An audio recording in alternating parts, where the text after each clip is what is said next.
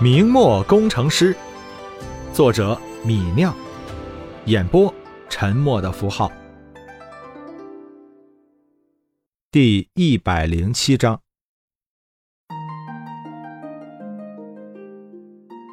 十二月的天津卫城正是最冷的时候，冰冷的寒风从衣服领子的缝隙里往里边钻，让人手脚发冷。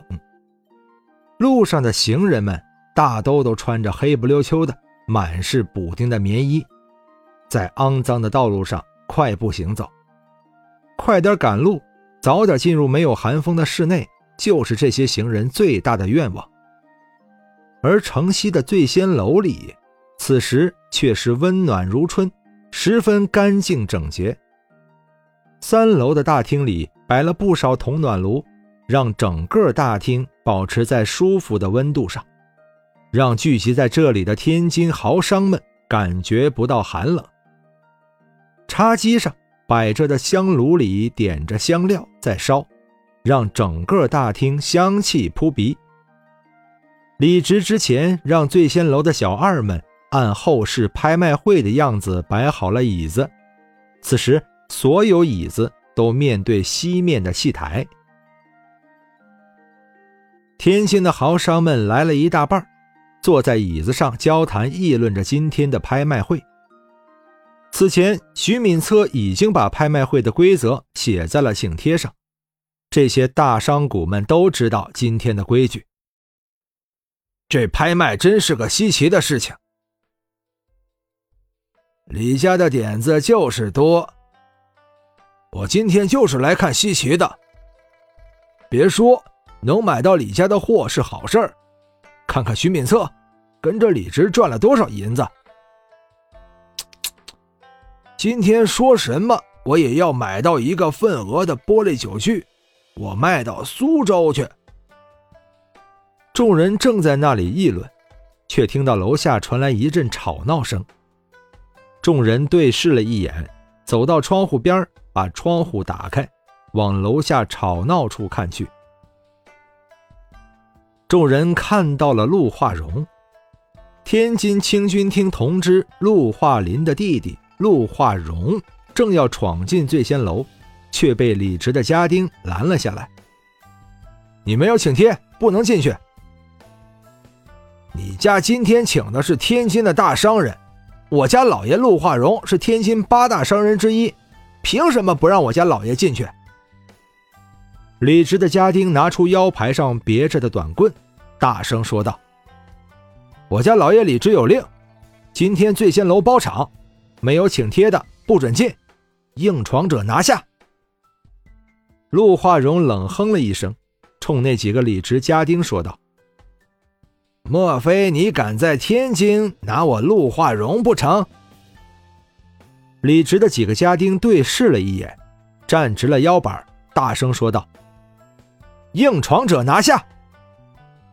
陆化荣正要骂人，却听到背后传来冷冷的一声喝骂：“哪个敢闯本官的私宴？”陆化荣回头一看，看到李直和徐敏策一起走了过来。陆化荣看到李直身上穿的是大红武官官服，脸上一萎，有些失了气势。便是他大哥陆化林。穿的也不过是青色的正五品官服。虽说武官不值钱，但那也毕竟是个正四品的官儿啊。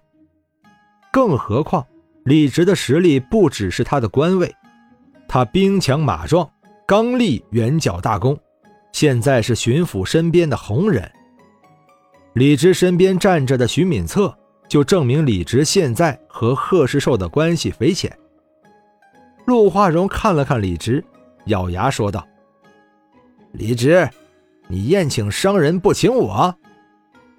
李直淡淡说道：“你我有仇，你忘了吗？我不请你没什么问题吧？”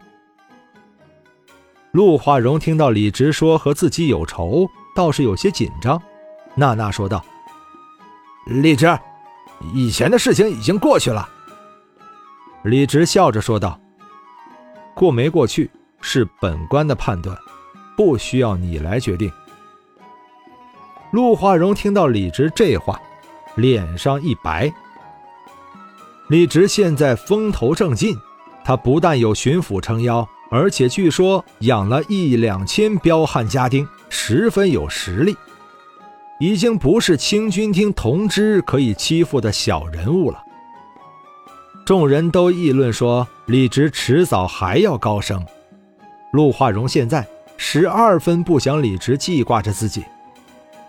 见李直记仇，陆化荣吞了吞口水，转口说道。李直，如今我来是想和你做生意的，你让我进去，我买你的无色玻璃。李直冷冷说道：“和你没什么生意可做的。”送客。在李直的撑腰下，几个家丁拿着棍子迎了上去，把陆化荣逼下了醉仙楼门口的台阶。陆化荣看了看李直，又看了看徐敏策。一咬牙，默然离开了。见李直逼走了陆化荣，三楼窗户边上的大商人们都发出了一片啧啧声，都赞叹李直如今平步青云，威势已经和从前大不一样。若是以前那个没有官位的李直，在陆化荣面前哪有这样的强硬？大商人们看了一会儿热闹。又关了窗户，回到了位置上坐着。李直心情很好，直接走上了醉仙楼三楼。看到李直走进三楼大厅，豪商们都站了起来迎接李直。李操守来了，见过李操守大人。只会监视大人，别来无恙啊！李直看了看，发现天津八大商号有六家派人来了。有一些更是家主亲自来，加上身边的徐敏策，除了陆化荣陆家，其他七大商号都聚齐了。李直在人群里看了看，又看到了销售李家经布的董家董志义，以及卖碱面给自己的薛员外。李直拱手说道：“诸位坐。”走到戏台上，李直说道。